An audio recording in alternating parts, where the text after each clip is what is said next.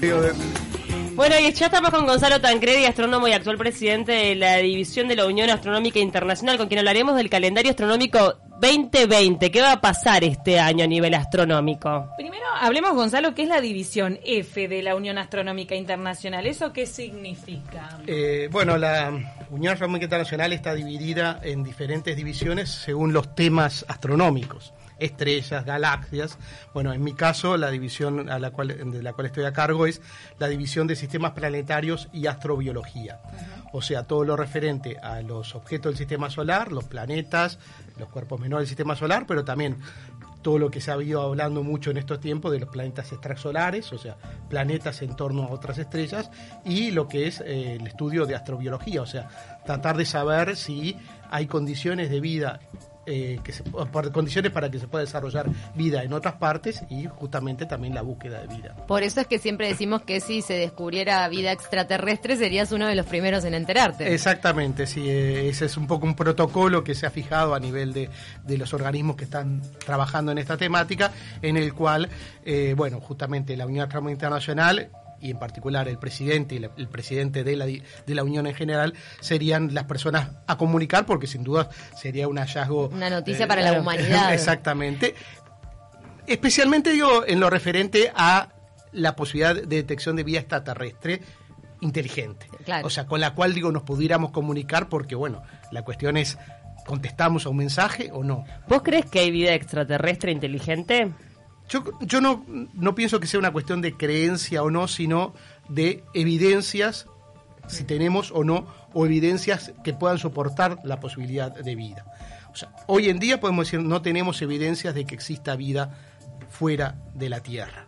No hay ningún hallazgo que certifique eso. ¿No hay información, por ejemplo, a, nivel de Estados Unidos que está reservada? ¿Vos yo creo, eso que se dice, hay cosas que se manejan. Yo creo que las teorías comparativas tienen sus patas cortas, digamos. Hoy en día las eh, investigaciones para este tipo de temáticas involucran decenas, cientos y capaz que en algunos casos miles de personas. Entonces, mantener un secreto en, un ámbito tan amplio es, prácticamente imposible. O sea que yo no creo que haya, eh, en ese sentido, sí, digamos, es Secretos Claro. Si tuviéramos que, elegir tres cuestiones que están obsesionando al mundo astronómico hoy en día, eh, porque se me ocurre Marte como una, te la tiro, por ahí me la bajás como bajate Plutón, no mentira, ahora después entramos en eso. Pero el tema de buscar evidencia de posible vida o rastros de vida en otros astros, o eh, cuáles son cuáles son las prioridades hoy en día en, el estudio astronómico. Y yo creo que siguen siendo quizás digo de las, las preguntas fundamentales que se ha hecho la humanidad.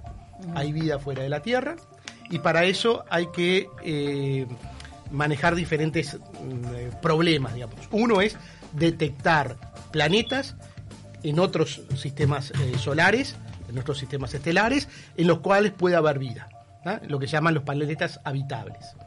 Y después, bueno, empezar a investigar si en esos lugares hay o no vida. ¿Cuántos planetas con esas condiciones de habitabilidad hay hoy por hoy detectados? Eh, menos de 20. Menos de 20, ¿dónde? o sea, existen del orden de 4.000 planetas detectados eh, fuera de nuestro sistema solar, pero menos de 20 de ellos son condiciones habitables.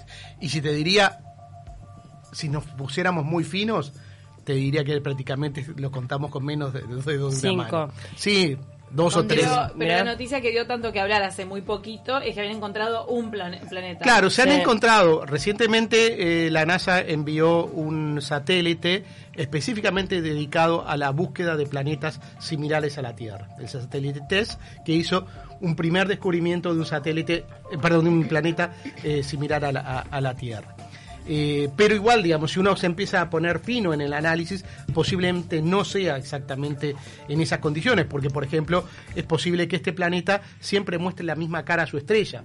Entonces va a tener un hemisferio muy caliente y un hemisferio muy frío. Y eso no permite el desarrollo. No, gira como la Tierra. No gira como la Tierra. O sea, tiene un sistema de, giro, al igual que él tiene la luna. con nosotros, que siempre muestra la misma cara. Es lo que llamamos un sistema de sincronismo. Bueno, eso sería en este caso entre la estrella y el planeta. En nuestro caso es entre el satélite. Esas condiciones de habitabilidad se estarían dando en el hemisferio caliente. Lo que pasa en el hemisferio caliente es muy caliente Es y el demasiado hemisferio caliente. frío es muy frío. Entonces, Entonces, las, la región de temperaturas aceptables sería justamente en el límite, en donde estaría continuamente el atardecer. Decimos que es Claro. parecido a la Tierra, entonces por distancia a su estrella. Exactamente. Y por, distancia. órbita, supongo. Exactamente. O sea, las condiciones de habitabilidad básicamente es en relación a la estrella que estamos considerando, porque las estrellas tienen diferente brillo y entonces son diferentes las temperaturas de diferente distancia, y la distancia a la estrella. La Tierra está en el centro de lo que consideramos las condiciones de habitabilidad en un sistema como el nuestro. Pero también está en el borde Venus y Marte.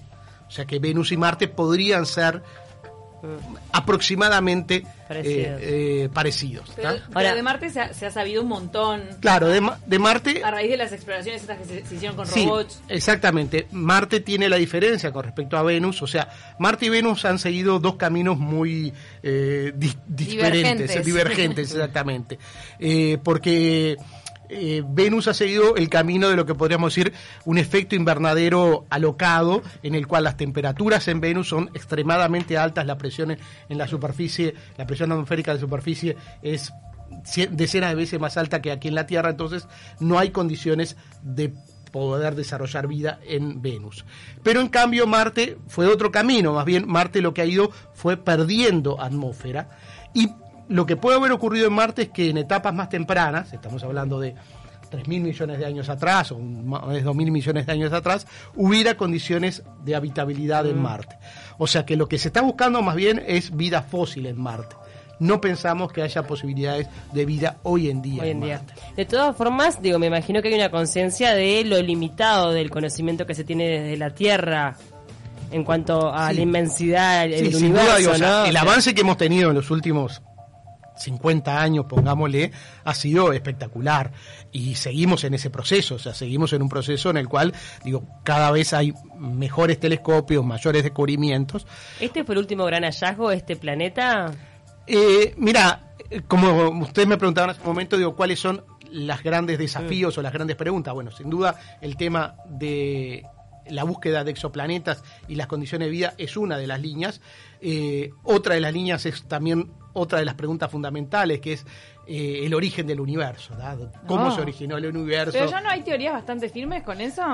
Eh, hay teorías bastante firmes, pero mm, eh, ninguna de ellas logra cerrar, digamos, mm, eh, y dar respuesta a todas las, 100%. la- las observaciones El- que el hay. Big Bang no da las eh, respuestas Eh, totales. el Big Bang es la teoría más aceptada, pero todavía no...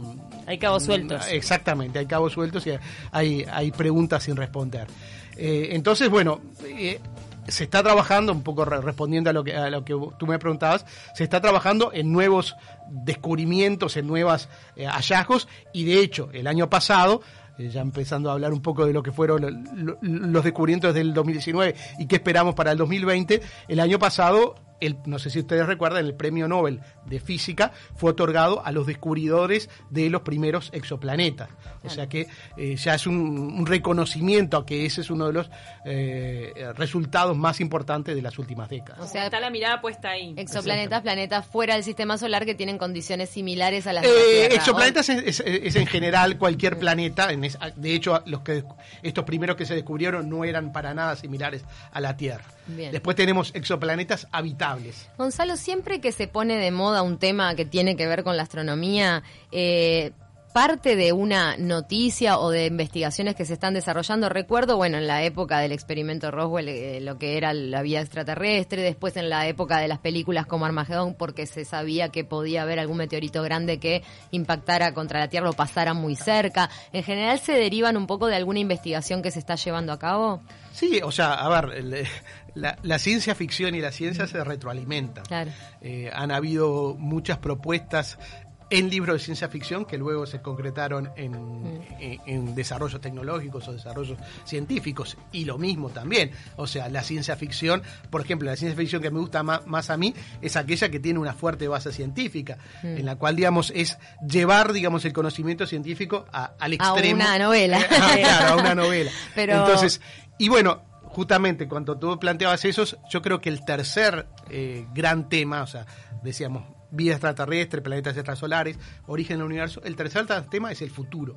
¿Qué nos depara el futuro del, del universo? ¿Qué nos depara el futuro de la humanidad? Y en ese sentido, el peligro que puede significar la colisión de un asteroide es otra de las preocupaciones. Hay En ese, divisiones. en ese caso tú también serías la cara visible para dar una noticia así. Exactamente, o sea, mi división, la división esta de, de sistemas planetarios y, y astrobiología, justamente está abocada a estos dos grandes Me muero, problemas. se termina la Tierra y Gonzalo ahí en primer plano diciendo, bueno, gente, a los refugios. Hasta acá llegamos, gente. Contanos eh, desde dónde se está observando el, el sistema solar para ver si vienen así meteoritos enormes que puedan ser amenazas. ¿Se observan desde la NASA o desde Eh, otros no, lugares eh, también? eso en realidad es un trabajo a nivel mundial, es una red digamos, de, de- de observatorios. telescopios, exactamente, que no solo involucra a profesionales, sino también a un conjunto importante de aficionados a la astronomía.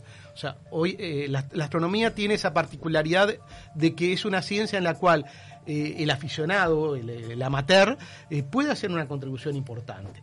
Eh, por ejemplo, quizás no tanto en el descubrimiento de estos objetos que pueden acercarse a la Tierra, sino en el seguimiento de estos objetos. O sea, después de descubrirlo tenemos que seguir observándolo para poder saber exactamente si va a impactar o no y en- exactamente determinar su trayectoria. En eso se- el trabajo que realizan hoy en día los aficionados es importante. Eh, no estamos hablando del aficionado que saca su telescopito al, eh, al jardín de la casa y se pone a mirar la luna. Estamos hablando de aficionados que hacen inversiones de, de miles de dólares en equipamiento, pero que las hay eh, en Estados Unidos sin duda, pero también en Japón, en Europa, y muchos de ellos tienen telescopios instalados en diferentes partes del mundo. A nivel astronómico, ¿qué va a pasar en este año que aca- acaba de comenzar Bueno, el 2020? eh, yo, en poco preparación de, de la nota, revisé por una parte lo que fueron los descubrimientos del 2019 y lo que podemos pensar del 2020. Claro, los descubrimientos del 2019, ninguno tiene que ver con lo que sabemos que va a ocurrir Claro, en el los 2020. fenómenos que ya sabemos que Exactamente, están. Exactamente. Eh, los fenómenos astronómicos digo, ya podemos conocerlos, eh, lo- los más relevantes, digamos, por ejemplo, un eclipse, los conocemos con Mucha anterioridad. mucha anterioridad. Hoy en día te diría con decenas y cientos de años de, de- de anterioridad. Eh, mismo también al pasaje de algún objeto. Eh, así que, cometa, bueno, por ejemplo. Claro, eh, en sí el evento astronómico que desde nuestro lugar nos va a interesar más va a ser el eclipse de sol que va a ocurrir en diciembre, el 14 de diciembre de este año, eh, que se va a observar desde Uruguay, pero principalmente desde Argentina y Chile. Eh, va a ser un eclipse total, no sé si recuerdan, hubo uno el 2 de julio del, del año pasado, eh, que se observó desde Chile, también se podría haber observado de Uruguay parcialmente, pero estaba nublado, pero este va a ser mejor observable porque va a ser prácticamente al mediodía. Es ese que, si uno hace recuerdo de la fotografía, es el que queda como un anillo de Claro. fuego alrededor, ¿no? Exactamente, o sea, distingamos lo que es un eclipse de luna de un eclipse de sol. El eclipse de sol es cuando la luna tapa al sol. Se interpone la tapa- entre la Tierra y el sol y la tapa. Y la tapa completamente. Y se vuelve de noche. Y se vuelve prácticamente de noche. Pero quedan la los rayitos del sol por alrededor de la luna. Se ve la capa más externa del sol, que es lo que llamamos la corona solar. La experiencia, esa es in- La inolvidable. cara, la cara, si la pudiéramos describir, la cara de Estás contando los días. como un niño esperando los reyes. el día de cumpleaños No. de mi hijo, así que me voy a tener mira. presente. Re- Realmente, eh, el año pasado fue mi primer eclipse total de sol. Había visto un eclipse anular en Japón y ahora fui. Y realmente la experiencia fue inolvidable, imborrable. Son dos minutos y medio en ese caso de, de pura adrenalina de, de lo que está ocurriendo en ese momento. Y eso te hace sentir un poco, Gonzalo, que más allá de las explicaciones científicas sobre todos estos fenómenos físicos que responden a leyes universales, eh, que, que, que hay afectaciones energéticas fuertes en cuanto a esto, como se habla tanto. No, yo, yo no creo que, o sea, eh, a mí en ese momento, digo, una de las cosas que más te llama la atención o que, que- que uno te pone a reflexionar es qué es lo que hubieran sentido gente de hace tres, cuatro siglos atrás cuando esto no era previsible, cuando no se sabían exactamente Claro. ¿Qué pasó? Y, y que de repente empezaba... Hablaban de- bueno, los dioses. es- exactamente, de repente se empezaba a, a- a- a algo comer la- la- el sol y de repente desaparecer. Bueno, eh, me parece que eso. Eh, cambios energéticos no hay, no, no, no hay ni cambios gravitacionales, ni cambio de energía, más allá de que, bueno, desaparece el sol por un momento eh, y hay un, y, y- y, por ejemplo, se, se baja la temperatura un poco, eh, se siente un poco de viento, o sea, hay un cambio que también los animales lo perciben.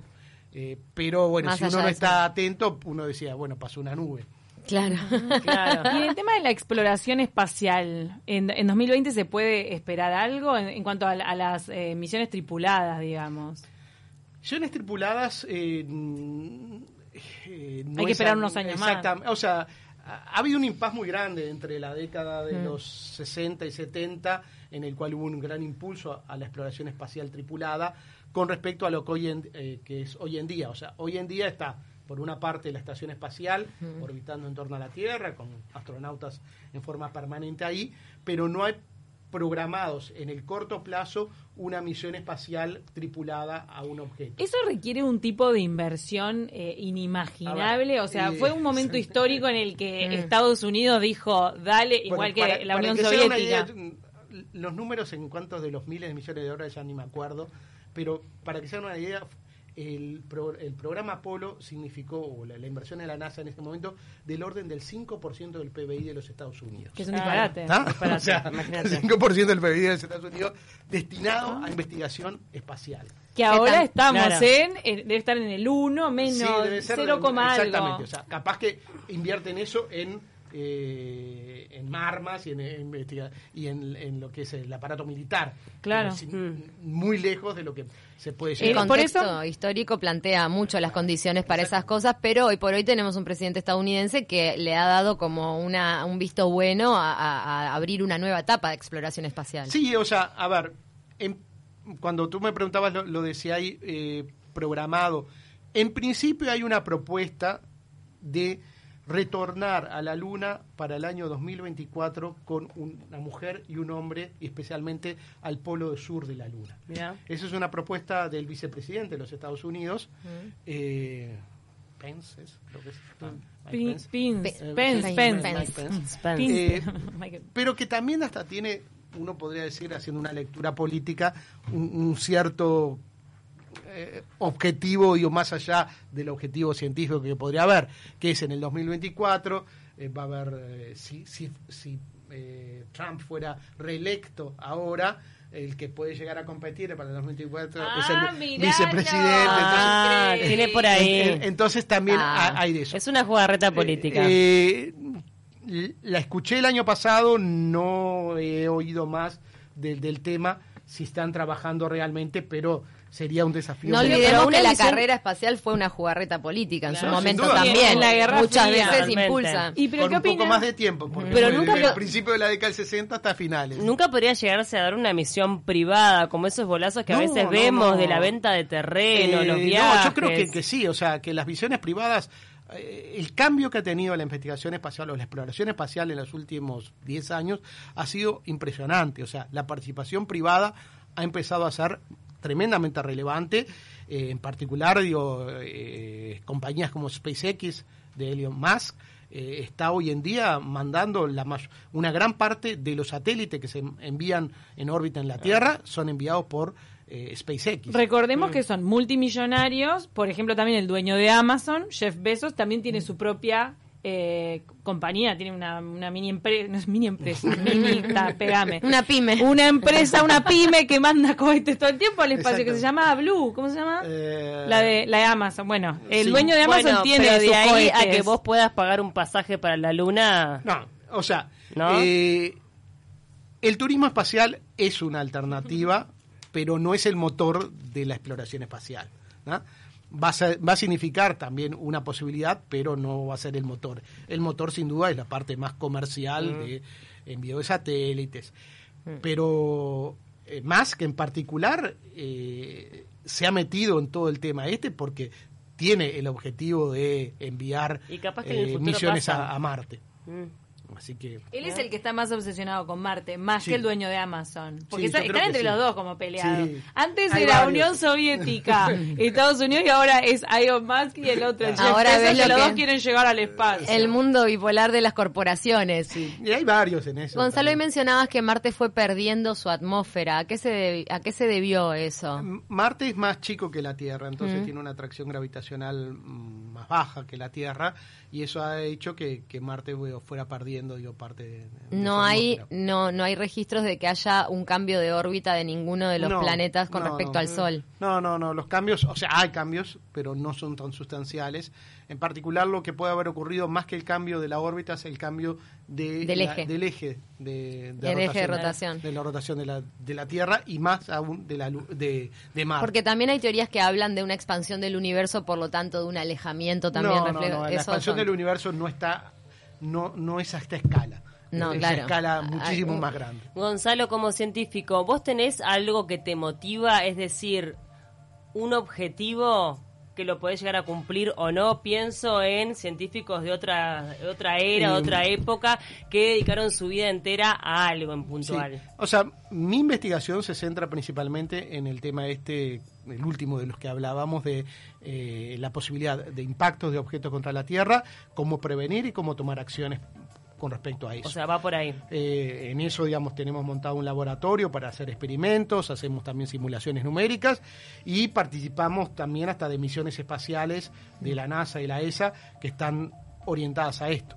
Eh, no va a ser ni para el 2020, ni, en- pero sí en el 2021 la NASA va a enviar una misión, se llama DART, que en el año 2022 va a impactar contra un asteroide con el objetivo de testear las técnicas de desvío de asteroides por impacto. Armagedón ¿no? en la realidad. Exactamente, ¿no? Armagedón en la realidad. Y bueno, yo participo de los grupos de trabajo de, de esa misión, que después va a tener un- una segunda misión de la, de la ESA, de la Agencia Espacial Europea, en la cual va a ir a estudiar ese objeto en detalle, eh, a ver qué es lo que qué, qué es lo que ocurrió con ese con ese experimento. En tu experiencia, eh, el hecho de que el mundo esté más globalizado, de que se pueda trabajar Mm. a distancia, tú estás integrando un panel internacional, o sea que en otro momento era impensable que un astrónomo uruguayo no eh, de repente pudiera integrar la élite de, de- de lo que es la investigación científica a nivel internacional. ¿Esto ha abierto mayor campo para otros chiquilines que nos estén escuchando y diga, Sí. si te querés dedicar a la astronomía, realmente hay posibilidades en el mundo de hoy de llegar a lo más alto de, esta, de la investigación? Sí, creo que un poco nosotros a- desde aquí hemos, hemos eh, demostrado eso, digamos. El grupo que se ha conformado en ciencias planetarias, en el Departamento de Astronomía de la Facultad de Ciencias, eh, tiene un reconocimiento internacional importante. Hace un par de años atrás, eh, en el 2017, organizamos la mayor conferencia mundial en esta temática de los cuerpos menores del sistema solar, con 500 investigadores extranjeros visitándonos, eh, participamos activamente, bueno, eh, en lo que es las teleconferencias hoy en día es el, mecanismo de comunicación y casi todas las semanas tenemos alguna teleconferencia con, colegas. Así que sí, es una puerta abierta y, en los hechos los, muchachos lo van, lo van viendo, o sea, eh, hemos notado un incremento de ingresos a la licenciatura nuestra, o sea, eh, dentro de la Facultad de Ciencias hay muchas licenciaturas, en particular nosotros estamos a cargo de la licenciatura de astronomía. Anteriormente ingresaban, yo que sé, cuatro o cinco estudiantes por año, hoy en tenemos unos 15, 20 estudiantes eh, ingresando. Obviamente no se compara con las grandes carreras de, de la universidad, pero, pero para nosotros es mucho y bueno, y, y est- estamos tratando de motivarlos, eh, eh, ofreciéndole proyectos y Claro. tratando de, in- de integrarlos a la investigación científica lo más tempranamente posible. Buenísimo. Es apasionante. La verdad que sí, es espectacular. no te querés morir sin... Eh, bueno, ver un cli- eclipse total ya lo vi, voy a intentar Ahora el hacerlo. 14 de diciembre. Exactamente, voy a intentar hacerlo de vuelta en diciembre. Eh, yo creo que si uno piensa de los posibles descubrimientos en las próximas, digamos, dos décadas, para poner un, mar- un tiempo, es eh, dar una respuesta casi que por sí o por no al tema de la existencia de vida fuera de la Tierra. O sea, vamos a estar De vida inteligente. No, de vida. De vida. De vida. O sea, puede ser microorganismo. De vida como O sea, la conocemos nosotros. Que es un A ver. embole, ahí va, para, la- para, la- para el común de la gente es un embole decir tipo, sí, existen células, como una medusa. Claro, algo parecido a una No, hormiga, o sea, pero ni no siquiera- es. Ni siquiera, ni siquiera, Ni siquiera con patas. ni siquiera qué tipo de vida. Lo que vamos a poder saber es si, si hay alguna atmósfera en uno de estos exoplanetas que fue modificada por la presencia de vida.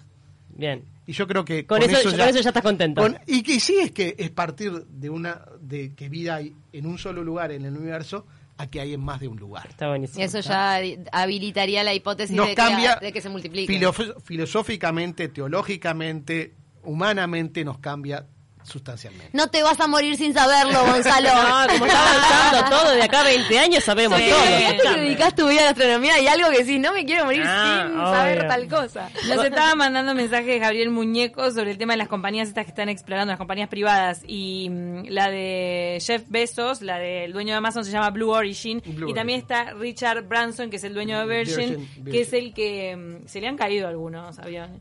De estos aviones que querían mandar al espacio. Claro, eh, Vir- Virgin está pensada más por el tema eh, de turismo. pasaje. Ahí va, el turismo espacial. Gonzalo Trancredi, ha sido un placer tenerte, sos nuestro astrónomo de cabecera, así que te vamos a seguir molestando todo el resto del año. En julio creo que hay un eclipse lunar total también que se va a ver desde acá. Eh, en julio hay un eclipse. Para la luna roja de pero, sangre. Pero no, no, no, No. digo, no, no van, van a ser. eh, hay eclipses penumbrales este año, no van a ser interesantes. Eh, La observación. Hubo uno hace unos días atrás que no se Mm. vio desde Uruguay. Eh, no, que lo más interesante Es el duda- solar. 14, El 14 de diciembre, allá vamos. Bueno, muchísimas gracias, Gonzalo. Nos vamos a la pausa. Luego de la misma recibimos a Franklin Rodríguez y Graciela Rodríguez que nos van a hablar del estreno de la obra La Verdad.